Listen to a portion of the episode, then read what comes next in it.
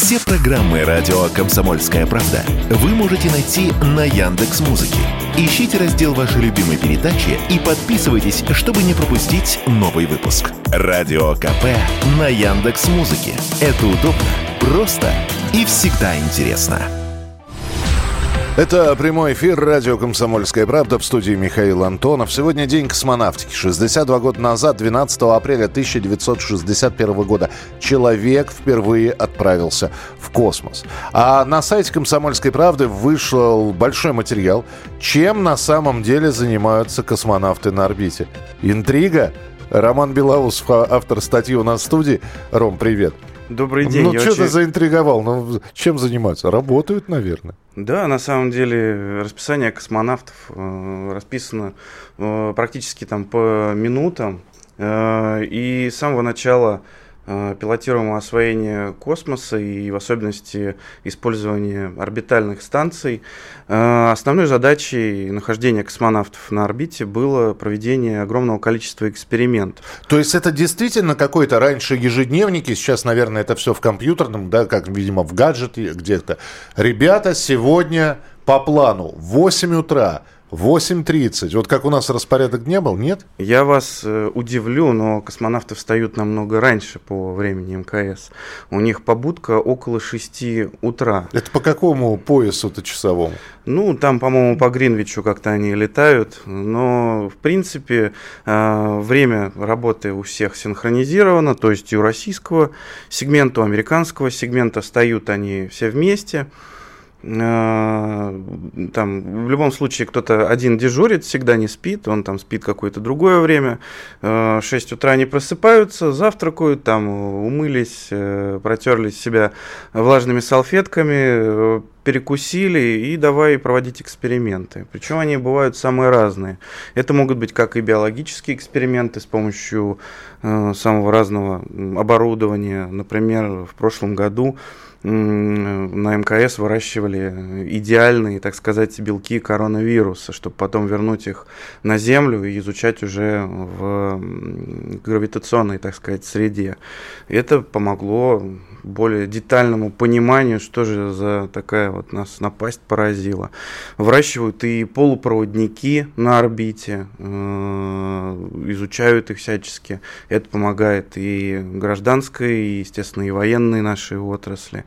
Э, при этом проводят всесторонние биологические, биологические эксперименты по защите от радиации, проводят эксперименты по возможности, собственно, добычи воды всеми различными способами, которые помогают засушливым районам земли и так далее, и так далее. Очистки воды. У нас, э, благодаря тому, что СССР и Россия первенцы, э, имеют первенство э, в этом, у нас огромная экспертиза в том, что касается добычи именно воды, из чего бы то ни было, пот, моча.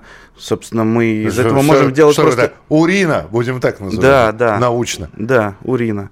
И, собственно, вода, которая получается из этого, она идеальна, потому что к ней добавляют всякие различные минералы, соли и так далее, и так далее. То есть все, что мы покупаем там э, в бутылках в магазине, пусть даже там бутылка будет стоить там 500-600 рублей, это несравнимо с тем, что пьют космонавты на орбите. То есть пока есть жизнедеятельность на МКС, вода там будет всегда? Конечно, конечно. А правда ли, что тюбики ушли в прошлое? Да, вот это, кстати, интересный момент, потому что в советские времена а, на всех открытках... Космическая еда в да, тюбиках, да. Да, это тюбики.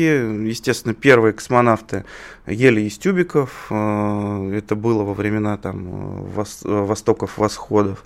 Но потом с появлением именно орбитальных э, станций э, появилась возможность э, эту пищу доставлять на орбиту другими способами и, собственно, другими способами ее потреблять. Это некие пакетики разнообразные, которые заливают водой, про которую мы говорили, и употребляют в пищу. То есть они там разбухают, разваривают, а там кипятить, варить это все можно? А, именно кипятить нельзя, но нагрев воды, по-моему, до 80-85 градусов возможен. То есть вода у... начинает кипеть при 100. Да, все да. верно. Мы учитываем при этом еще э, то, что на НКС несколько иное давление, чем на Земле.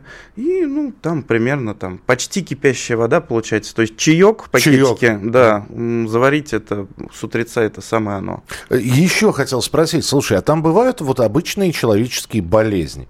Вот, ну, я не знаю, ОРЗ, ОРВИ, который меняет все, э, меняет планы космонавтов, грипп.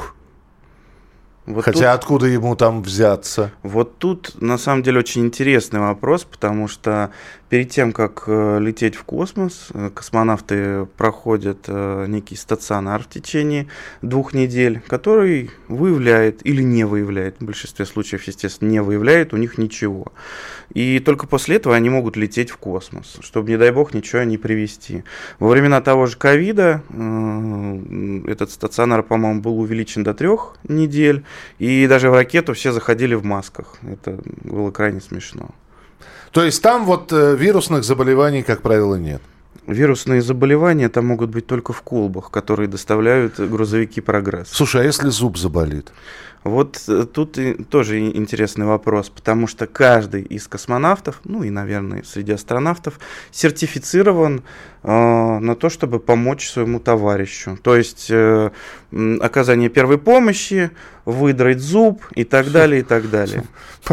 Помоги, друг, да, в американский блок залетаешь, помоги, зуб болит, и тебе выдирают зуб. Слушай, но вот, э, вот эти вот совместные блоки э, российские и американские, видимо, уходят в прошлое, потому что Наша готовится новая орбитальная станция? Да, конечно. Сегодня было огромное заявление о том, что станция РОС грядет и грядет. Она даже раньше, чем мы думали. РОС она будет называться. РОС с одной «С». Да. Российская орбитальная станция. Станция РОС. Ну, романтическое название, да.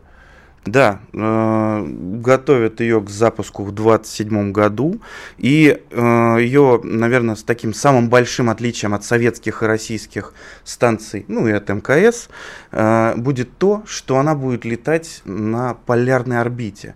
Если мы сравним э, орбиту МКС, она летает э, с наклонением 51,6 градусов. Что это означает? Это означает то, что она э, в крайней северной точке достигает где-то Воронежа, и в крайней южной точке пролетает где-то над южным хвостиком Южной Америки. То есть практически вся э, территория России ей не видна. Там mm-hmm. Воронеж, что-то еще там, ну, немножко видно, но большая часть России не видна. А вот станция РОС будет летать на полярной орбите. И в течение суток, ну, полутора максимум, она сможет охватить не просто всю Россию, но даже ну, все другие страны. Их можно будет сфотографировать и посмотреть на них. Ну что, 27-го года тогда дожидаемся? Дожидаемся 27-го года. Как было заявлено, в какой-то момент даже будут летать у нас две станции. То есть космонавты одновременно будут стартовать с Восточного на станцию РОС. И параллельно с этого, с Байконура, по старой памяти, будем летать еще и на МКС. Это будет интересно, я думаю. Э, друзья, материал на сайте «Комсомольской правды». Историк космонавтики, журналист «Комсомольской правды» Роман Белоусов был у нас в эфире. Ром, спасибо большое, с праздником. Спасибо, всех поздравляю с этим замечательным праздником. С Днем космонавтики, оставайтесь с нами, потому что впереди огромное количество интересных программ и передач.